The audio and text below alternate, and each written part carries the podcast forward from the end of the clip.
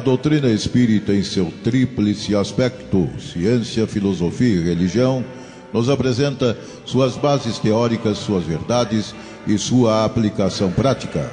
Codificada por Allan Kardec, serve como guia de orientação quanto ao sentido da vida, elucidando algumas questões fundamentais da existência humana, como de onde viemos, para onde vamos, o que é o fenômeno da morte, o que é a reencarnação. Conheça o Espiritismo pela web Rádio Verdade e Luz.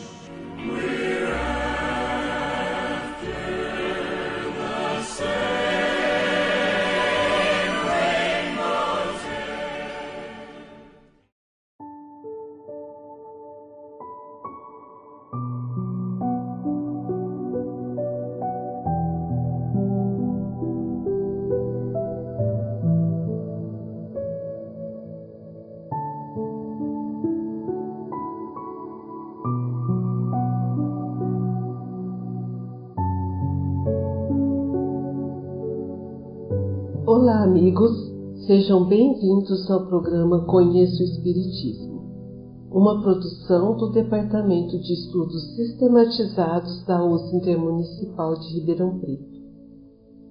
Chamamos essa quarta fase do programa de A Doutrina Espírita e o Evangelho, porque temos como objetivo reconhecer os ensinamentos espíritas como um roteiro seguro para o entendimento do Evangelho de Jesus em benefício da nossa evolução espiritual. A bibliografia principal, como sempre, são as obras básicas da codificação. Usaremos também lições do Estudo Aprofundado da Doutrina Espírita, um curso que propõe aprofundar o estudo das lições do Evangelho de Jesus. Sou Ana Maria de Souza e apresentarei este programa no qual faremos uma reflexão à luz do Espiritismo a respeito do chamamento que Jesus fez aos apóstolos Mateus, Pedro, André, João e Tiago Maior.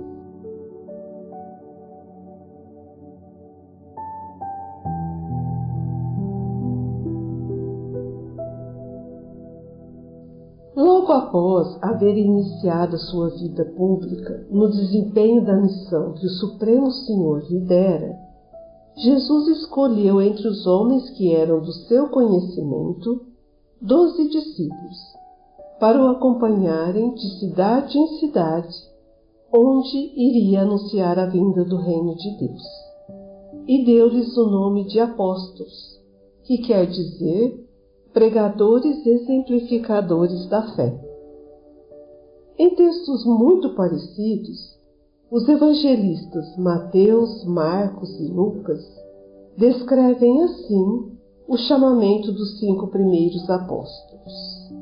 E Jesus, andando junto ao mar da Galileia, viu dois irmãos, Simão, chamado Pedro, e André, os quais lançavam as redes ao mar porque eram pescadores. E disse-lhes: Vinde após mim, e eu vos farei pescadores de homens. Então eles, deixando logo as redes, seguiram-no. E adiantando-se dali, viu outros dois irmãos, Tiago, filho de Zebedeu, e João, seu irmão, num barco com Zebedeu, seu pai, consertando as redes e chamou-os. Eles, deixando imediatamente o barco e seu pai, seguiram-no. Em seguida, seria a vez de chamar Mateus, como também é narrado pelos três evangelistas assim.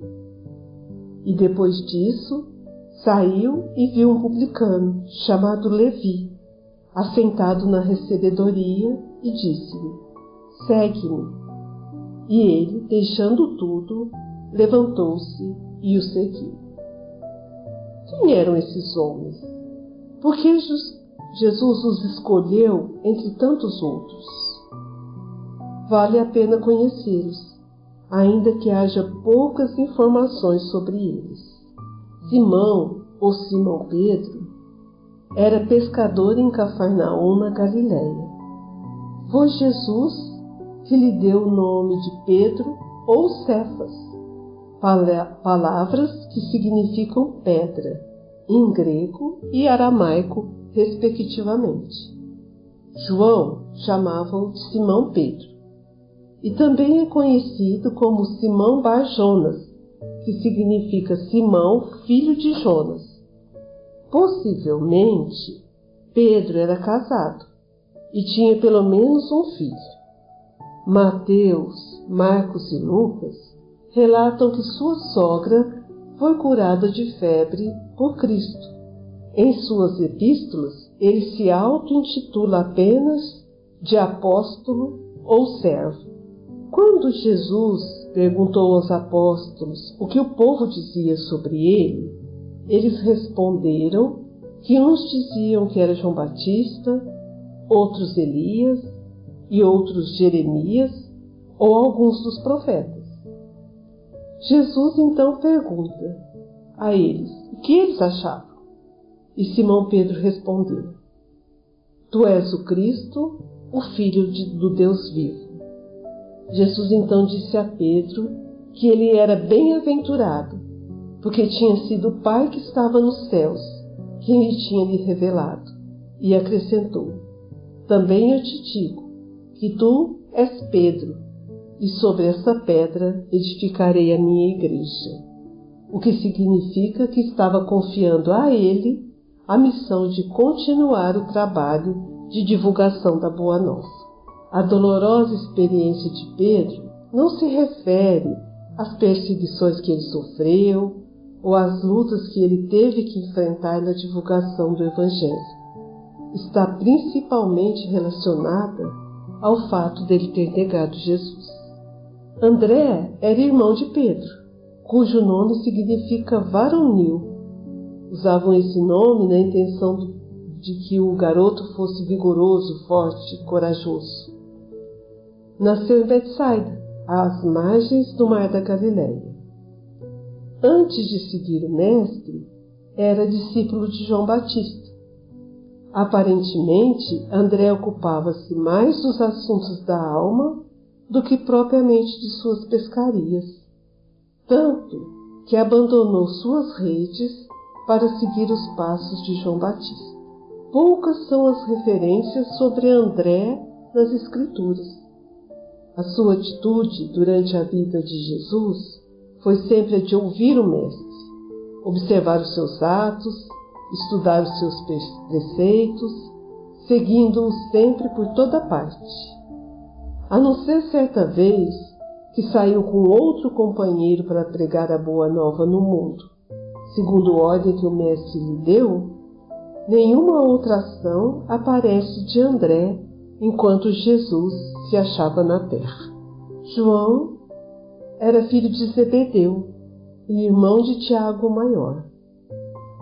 Sua mãe Salomé é citada duas vezes uma em Marcos e outra em Mateus.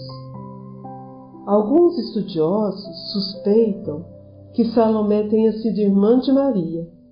Desta, voz, desta forma, Jesus seria primo dos filhos de Zebedeu, explicando em parte a fraterna intimidade existente entre eles. Ele também nasceu em Betsaida, na Galiléia.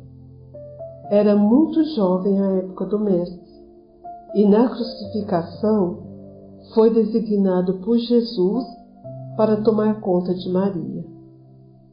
João e seu irmão Tiago Maior foram chamados por Jesus de Boanerges, que significa filhos do trovão.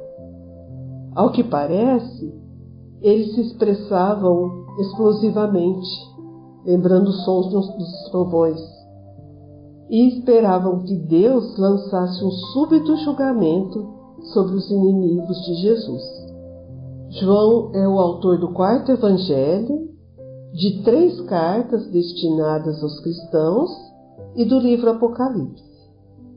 O seu evangelho difere dos outros três, chamados sinóticos ou semelhantes, porque a narrativa de João invoca mais o aspecto espiritual da, de, da mensagem de Jesus.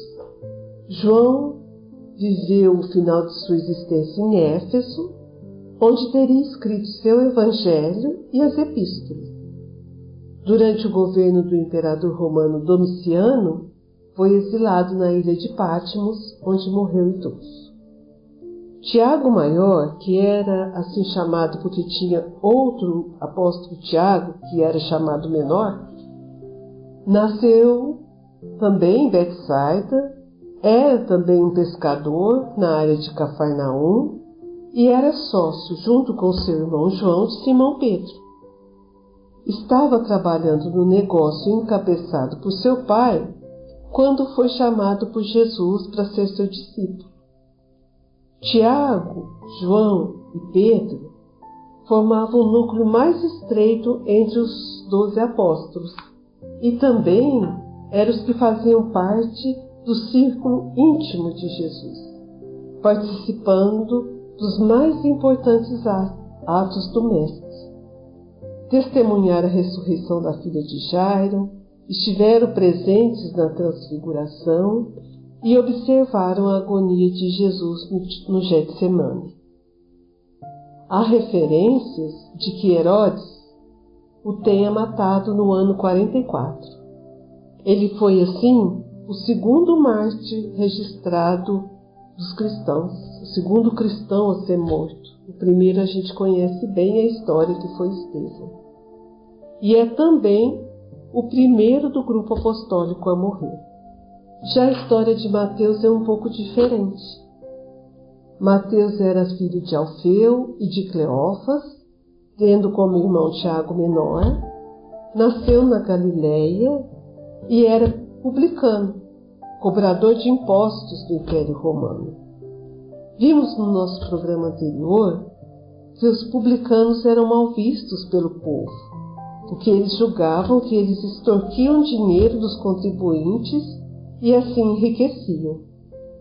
A recebedoria ou coletoria onde eles ficavam provavelmente era perto da praia, a fim de recolher os tributos dos navios que chegavam a Galiléia, vindos do lado oriental do lago. A escolha de Mateus por Jesus para compor o colégio apostolar provocou muitas murmurações, justamente porque cobravam impostos destinados ao patrimônio do invasor. Eram um símbolo da vassalagem, e isso era inconciliável com a adoção de povo eleito que os judeus tinham de si mesmos. Escreveu o primeiro evangelho no qual dá ênfase aos aspectos humano e genealógico de Jesus. O que mais poderíamos dizer sobre esses homens para conhecê-los um pouco melhor? Mateus, em seguida ao chamamento de Jesus, tomado de íntima alegria, convidou seus colegas publicanos e mais outras pessoas do povo e ofereceu, com a presença destas testemunhas, um grande banquete a Jesus. Pedro e André, exercitados na constância da pesca e na paciência que os fazia esperar os peixes e procurá-los onde se achassem, eram os melhores que Jesus poderia encontrar. Quem melhor do que eles poderia pescar, ou seja, retirar desse mar bravio da vida, revolto de paixões, homens que se destinassem à vida superior, ao culto dos sagrados deveres humanos, para erguê-los das trevas para a luz. Tiago e João imediatamente reconheceram na excelsa figura do Nazareno o espírito da religião que salvaria o mundo. E prevendo que nada poderia no mundo assemelhar-se a Jesus, sem pensar mais na sua barca, das suas redes e até mesmo em seu pai, acompanharam aquele moço que os havia chamado para o desempenho de uma tarefa maior que aquela que exerciam no cumprimento dos seus deveres terrenos. Sobre esses escolhidos, nós vamos conversar no, no próximo bloco. Faremos um breve intervalo, voltamos já.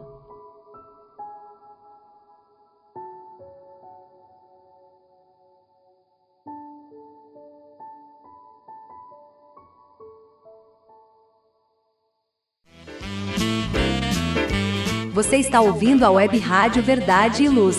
Um oferecimento da USE, União das Sociedades Espíritas, Intermunicipal de Ribeirão Preto.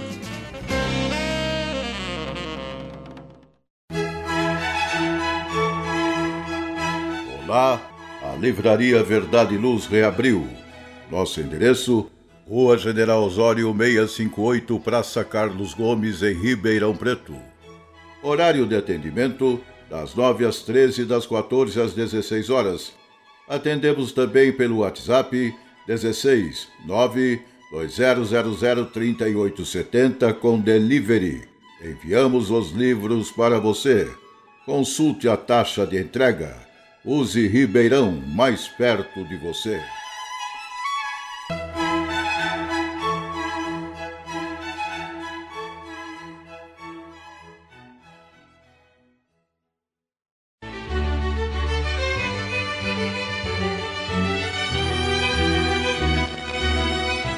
Você já foi a um centro espírita? O centro espírita é uma escola onde podemos aprender e ensinar, espalhar o bem e exercitar a solidariedade. Existe sempre um centro espírita perto de você, com horário e dia de sua conveniência. Faça parte de um centro espírita. Aprenda a dividir, a estudar junto, a trocar sorrisos e experiências. No centro espírita, você encontra amigos e faz mais amigos.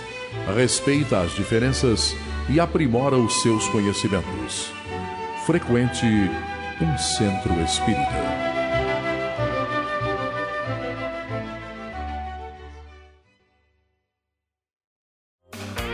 Web Rádio Verdade e Luz, a sua rádio espírita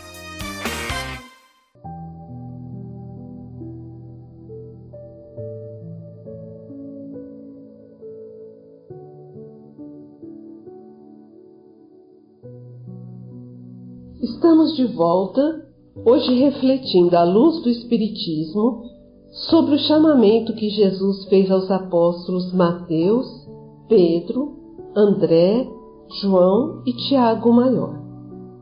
Relata-nos o espírito Humberto de Campos, no livro Boa Nova, que Jesus se encontrava nas circunvizinhanças da cidade de Cafarnaum, como se procurasse com viva atenção algum amigo que estivesse à sua espera.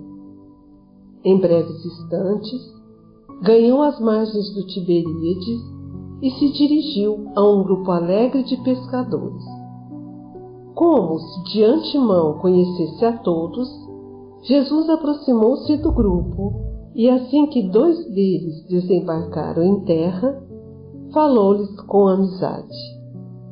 Simão e André, filho de Jonas, Venho da parte de Deus e vos convido a trabalhar pela instituição do seu reino na terra.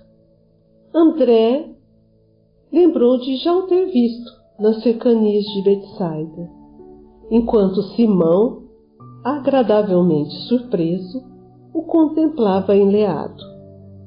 Mas os dois, quase a um só tempo, dando expansão aos seus temperamentos acolhedores e sinceros, exclamaram respeitosamente: Sede bem-vindo. Jesus então lhes falou docemente do Evangelho e perguntou: Quereis ser meus discípulos? André e Simão interrogaram a si mesmo, permutando sentimentos de admiração. Refletia Pedro: Que homem seria aquele? Onde já lhe escutara o timbre carinhoso da voz íntima e familiar? Ambos os pescadores se esforçaram para dilatar o domínio de suas lembranças, de modo a encontrá-lo nas recordações mais queridas. Não sabiam, porém, como explicar aquela fonte de confiança e de amor que lhes brotavam no âmago do espírito. E sem hesitarem, sem uma sombra de dúvida, responderam simultaneamente: Senhor, seguiremos os teus passos. Seguindo com Simão Pedro e André para o centro de Cafarnaum, Jesus encontrou Levi. Entrou calmamente na coletoria e, avistando um conhecido publicano da cidade, perguntou-lhe: Que fazes tu, Levi? O interpelado fitou-o com surpresa, mas seduzido pelo suave magnetismo de seu olhar, respondeu sem demora: Recolho os impostos do povo devidos a Herodes. Queres vir comigo para recolher os bens do céu? perguntou-lhe Jesus com firmeza e doçura.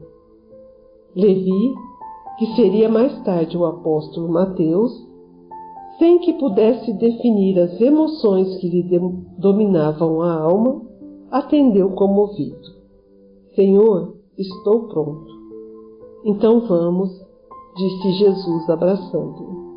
Na tarde daquele mesmo dia, o Mestre fez a primeira pregação da Boa Nova na, praça ampla, situada naturalmente junto às águas. O chamamento de Jesus aos irmãos João e Tiago ocorreu na manhã seguinte à pregação de Jesus. O Mestre se aproximou dos dois jovens que pescavam nas margens do Tiberíades e os convocou para o seu apostolado. Filhos de Zebedeu, disse bondoso, desejais participar das alegrias da Boa Nova? Tiago e João, e João, que já conheciam as pregações do Batista e que o tinham ouvido na véspera, tomados de emoção se lançaram para ele, transbordantes de alegria. Mestre, mestre, exclamavam felizes como se fossem irmãos bem amados que se encontravam depois de longa ausência, tocados pela força do amor que se irradiava do Cristo, fonte inspiradora das mais profundas dedicações, falaram largamente da aventura da sua união perene no futuro, das esperanças com que deveriam avançar para o porvir, proclamando as belezas do esforço pelo Evangelho do Reino. O chamamento de Jesus a esses apóstolos apresenta características inusitadas. Primeiro, é a aceitação irrestrita e imediata à convocação. Segundo, é a transformação operada nos seus espíritos. É interessante notar que por todos os recantos onde Jesus deixou o sinal de sua, sua passagem, houve sempre grande movimentação no que se refere ao ato de levantar e seguir. A disposição de seguir Jesus de imediato é encontrada em todos aqueles que iriam mais tarde constituir o grupo dos doze apóstolos. E é natural que fosse assim. Esses fatos não têm nada de surpreendente quando se conhece o poder da dupla vista e a causa muito natural dessa faculdade. Jesus a possuía em seu grau máximo e pode-se dizer que esta era o seu estado normal, como atestam muitos outros atos de sua vida. A penetração do pensamento e, por conseguinte, certas previsões são a consequência da sua vista espiritual. Quando Jesus chama a si Pedro, André, Tiago, João e Mateus, é que lhes conhecia as disposições íntimas e sabia que eles o acompanhariam e que eram capazes de desempenhar a menção que tensionava confiar. Também era necessário que eles próprios tivesse intuição da missão que iriam desempenhar, para que, sem hesitação, se entregassem a ela. Em muitas outras passagens do Evangelho se lê: Mas Jesus, conhecendo seu pensamento, lhes diz: Ora, como Jesus poderia conhecer os pensamentos de alguém, se não pelas irradiações fluídicas desses pensamentos, e ao mesmo tempo pela vista espiritual que lhe permitia ler o fórum íntimo dessas pessoas, os homens, muitas vezes, supondo que um pensamento se acha sepultado, escondido nos reforços da alma, não suspeitam que traz em si um espelho que o reflete, um revelador da sua própria irradiação fluídica que se encontra impregnada deste pensamento. O encontro com o Mestre e o subsequente chamamento de Jesus fazem os apóstolos recordarem a missão que tinham assumido antes daquela experiência reencarnatória, quando ainda se encontravam no plano espiritual. Daí o atendimento imediato, colocando em planos secundários a família e as obrigações profissionais. Frente a frente com o Cristo, eles recordam ainda, que de forma incompleta, que deveriam realizar algo grandioso que concorreria para a harmonia do universo e que estariam executando a vontade de Deus na categoria de seus ministros. As missões dos espíritos têm sempre por objeto o bem, quer como espírito, quer como homens encarnados. São encarregados de auxiliar o progresso da humanidade, dos povos ou dos indivíduos, dentro de um ciclo de ideias mais ou menos amplas, mais ou menos especiais, de preparar os caminhos e de velar pela execução de determinados acontecimentos.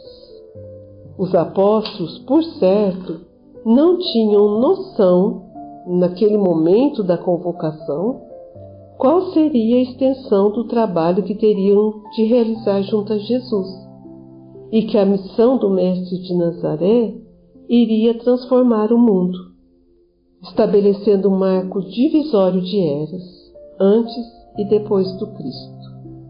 Mesmo assim, sem nenhuma vacilação, seguiram-no. É difícil compreender essa, essa decisão?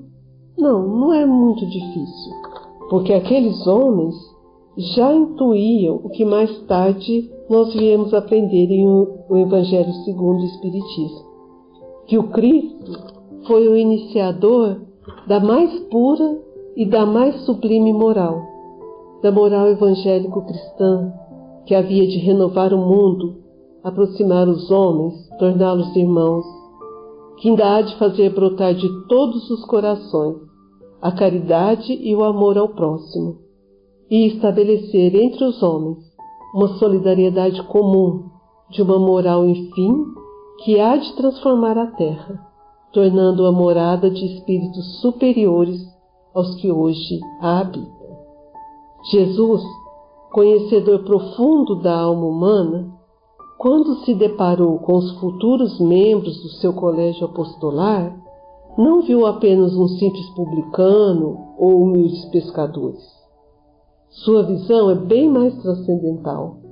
Representa o encontro do pastor com suas ovelhas, do Mestre com seus discípulos, do orientador com seus seguidores fiéis. Entretanto, é oportuno lembrar que, mesmo contando com o auxílio destes inestimáveis colaboradores, o Mestre não se furtou de exemplificar a sua missão. A expressão segue-me, dita por Jesus a Mateus, ou a outra, vos farei pescadores de homens, direcionada a Pedro, André, João e Tiago Maior, são, antes de tudo, uma amorável convocação ao trabalho do bem, cumprindo assim o que fora combinado com eles anteriormente nos planos do Espírito. Significa dizer também que quem aceita o jugo do Cristo está salvo. A profundidade dessa proposta redentora de Jesus não foi, entretanto, totalmente apreendida por todos. Alguns deles é, falharam na sua missão.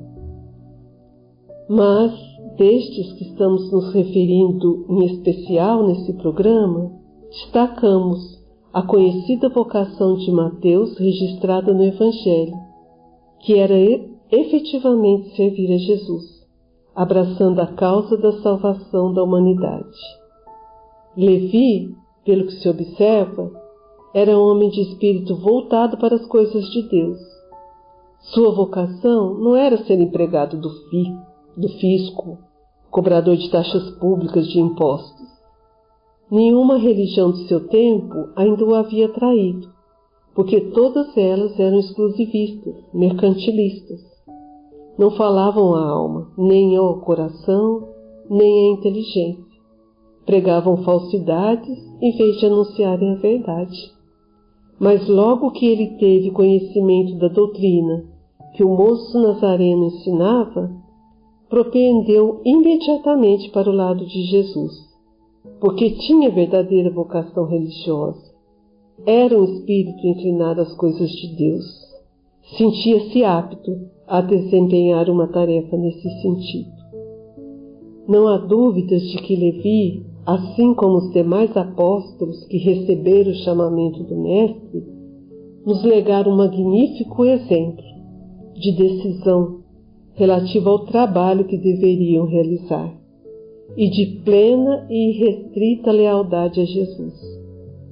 Foram discípulos que se mantiveram em perfeita comunhão de ideias e de sentimentos com o Mestre, servindo-o com amor extremado. Importa, porém, saber distinguir os bons dos maus discípulos, os que permanecem ou abandonam a tarefa.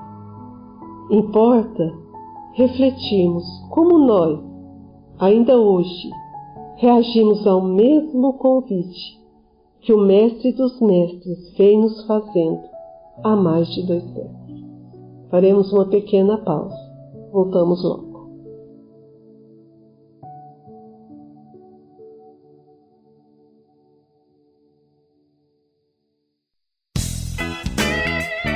Ouça o programa Conheça o Espiritismo, diariamente às 11 horas da manhã, aqui na Web Rádio Verdade e Luz. O Espiritismo ao alcance de todos. Faça o Evangelho no lar. O lar é a primeira e mais valiosa escola da vida. A paz no mundo começa sob as telhas que nos acolhem.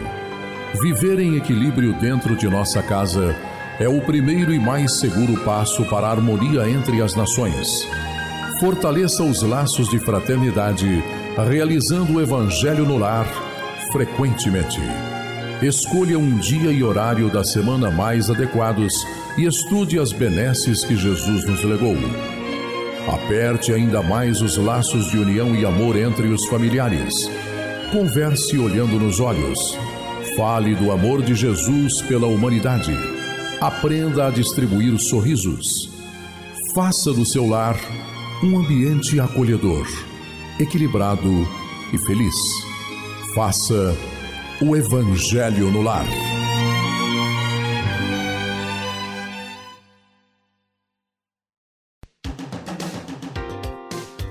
Sempre que sua saúde precisar de cuidados, visite seu médico de confiança. Depois deixe a receita aos cuidados da Droga Mel a segurança que você procura. Ampla linha de medicamentos. Também completa seção de perfumes. Venha nos fazer uma visita. A Droga Mel está localizada na Rua Rangel Pestana, número 1146, na Vila Virgínia, em Ribeirão Preto. Telefone 3637 3975. WhatsApp 98268 0600. Droga Mel, um doce atendimento. Web Rádio Verdade e Luz, a sua rádio espírita.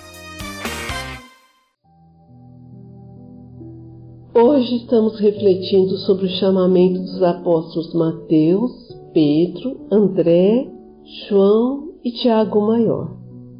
Nos dois primeiros blocos, conhecemos um pouco sobre eles e entendemos, à luz do conhecimento espírita, porque Jesus os escolheu e eles aceitaram prontamente o convite. Os apóstolos não foram eleitos, mas sim escolhidos, e a sua escolha não poderia deixar de ser feita sem o assentimento dos espíritos encarregados da espiritualização da humanidade. Assim, aqueles que foram chamados por Jesus compreenderam a alta investidura de transmitir as novas da salvação para todas as gentes.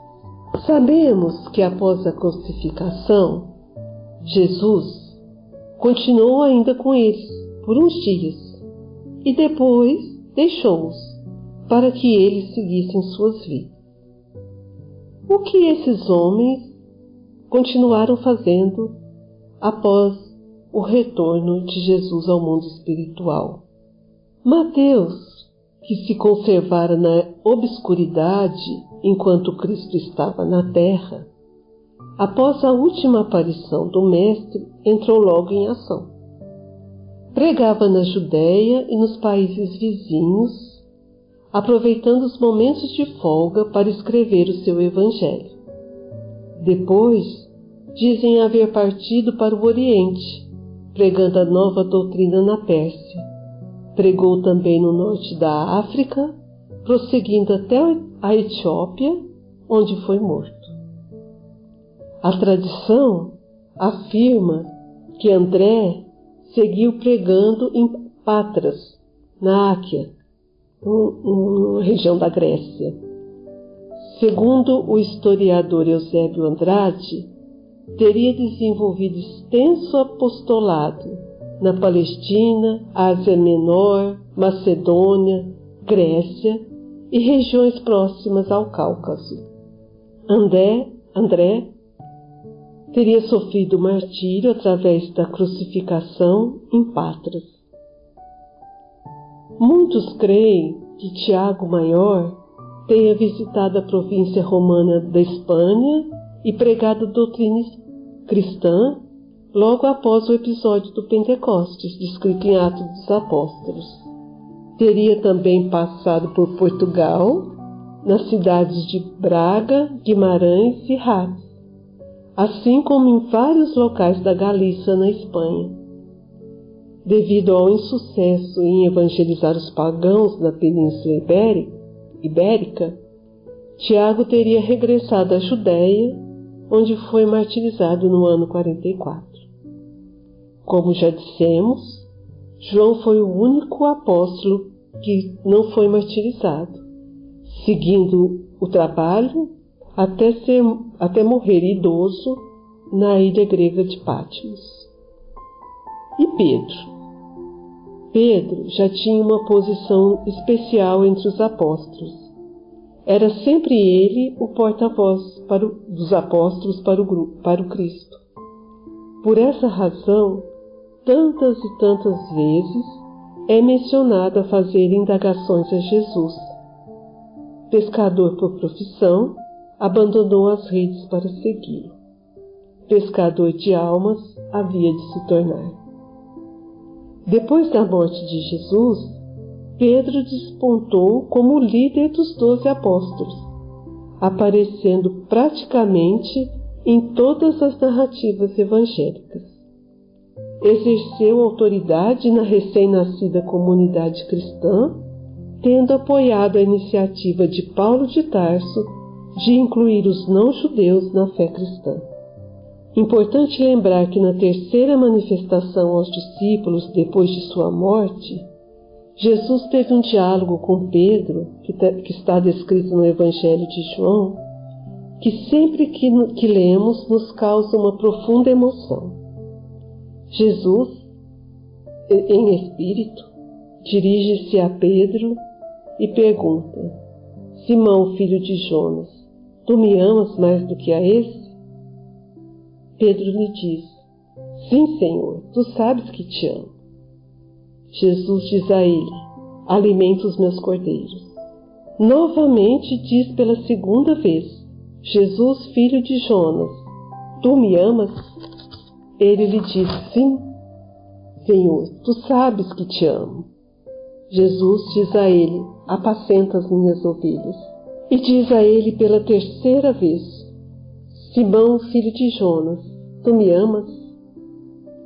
Pedro entristeceu-se por ter lhe dito pela terceira vez: Tu me amas. E, diz, e lhe diz: Senhor, tu sabes todas as coisas, tu sabes que te amo. Jesus então lhe diz: Alimenta as minhas ovelhas. Jesus estava pedindo a Pedro que exercesse todas as funções de um pastor. guiar, nutrir, vigiar, cuidar. A missão de Pedro que Jesus apontara antes estava agora confirmada. A partir daí, acentua-se sua liderança. Não era um homem letrado. No entanto, possuía raro bom senso e muita fé. É ele que preside a primeira comunidade cristã. Em Jerusalém, cria a Casa do Caminho para acolher órfãos, doentes, idosos em nome do amor. No seu trabalho missionário, viaja a Samaria, Lida, Jope, Cesareia e Antioquia. Foi morto em Roma, crucificado de cabeça para baixo no ano de 64 depois de Cristo, durante a perseguição feita por Nero aos cristãos. A forma de crucificação do apóstolo foi escolhida por ele mesmo, que não se julgava digno de morrer como Jesus morreu. A vida dos apóstolos foi uma vida de trabalhos, de incessante luta pela difusão do Evangelho. Foi uma vida de abnegação e sacrifícios, de verdadeiro desapego das coisas do mundo, de dores, de sofrimentos, mas também de glória que não se extingue de aquisição de tesouros que não perecem, de luzes que não se apagam, de verdades que nos conduzem às alturas, onde melhor compreenderemos a Deus e a sua infinita sabedoria. O que caracteriza a vida dos discípulos são seus atos de amor e de sabedoria, sua tolerância para com os ignorantes, sua humildade, sua renúncia, sua compaixão para com os infelizes, sua extraordinária dedicação à difusão dos ensinos que receberam do Mestre, sua fé firme, inabalável na continuidade da vida, sua submissão, seu singular devotamento num culto de verdade e de amor às coisas divinas, podendo pondo absolutamente de lado todos os interesses materiais. Os apóstolos não poderiam compreender a doutrina de Jesus de modo diverso do que ele apregou, tanto mais que se achavam assistidos pelo Espírito que o Mestre lhes havia prometido para boa orientação no trabalho com tanta dedicação. A constituição do apostolado não podia ter, pois, outro intuito senão que o de despertar a razão e o coração para o homem receber a boa nova, que lhes daria elementos, elementos indispensáveis a, a esse progresso, a essa perfeição que nos aproxima do Supremo Senhor. E o trabalho dos apóstolos foi justamente esse: ensinar, instruir, iluminar os homens, tirá-los das trevas para a luz, da idade material para a espiritualidade da escravidão dos cultos exteriores e da fé cega para a conquista de crescentes liberdades, em busca da verdade, dos seus destinos imortais, enfim, de crescentes buscas para novas terras e novos céus, onde a felicidade está guardada para os que buscam a palavra de Deus e se esforçam para pô-la em prática. Este também é nosso dever hoje nos instruir, aprender as lições do Mestre e os princípios espíritas, divulgá-los, mas principalmente colocá-los em prática.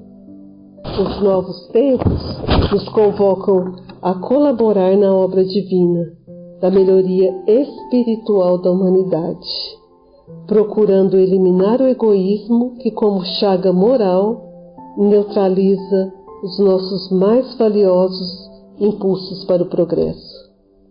Nesse sentido, a doutrina espírita nos fornece os instrumentos do entendimento, do equilíbrio e da sensatez necessário para agir com acerto. O Espiritismo é a alavanca de que Deus se utiliza para fazer que a humanidade avance.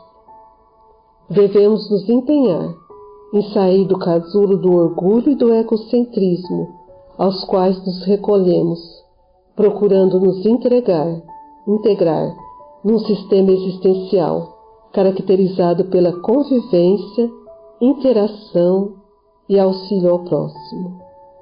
Não basta o esforço de aquisição de conhecimentos ou do desenvolvimento de virtudes. É preciso sair de nós mesmos e caminhar em direção aos que necessitam de amparo. E assim, meus amigos, terminamos nosso estudo de hoje com esse bela com essa bela lição dos exemplos dos apóstolos. Usamos como bibliografia a Gênese, capítulo 15, item 9, trechos dos livros Vida e Ato dos Apóstolos e o Espírito do Cristianismo de Caibar Schutel, os roteiros 5 do livro 1 e 3 do livro 2, do Estudo Aprofundado da Doutrina Espírita, do EAD, um programa que propõe aprofundar nas lições do Evangelho de Jesus à luz do Espiritismo. Também usamos o, o livro do livro Boa Nova, a lição número 5, Os Discípulos. Lembramos que todos os episódios dos nossos programas podem ser ouvidos quantas vezes quiserem, acessando as plataformas de podcast. Até a semana que vem.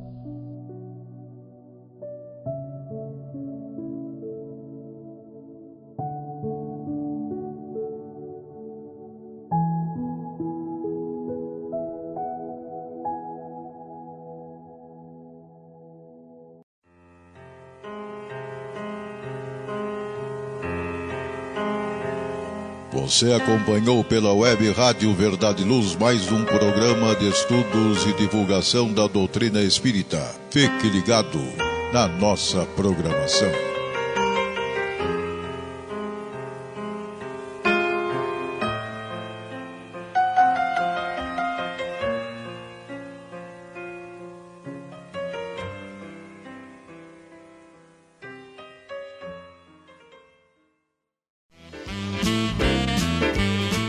Está ouvindo a Web Rádio Verdade e Luz.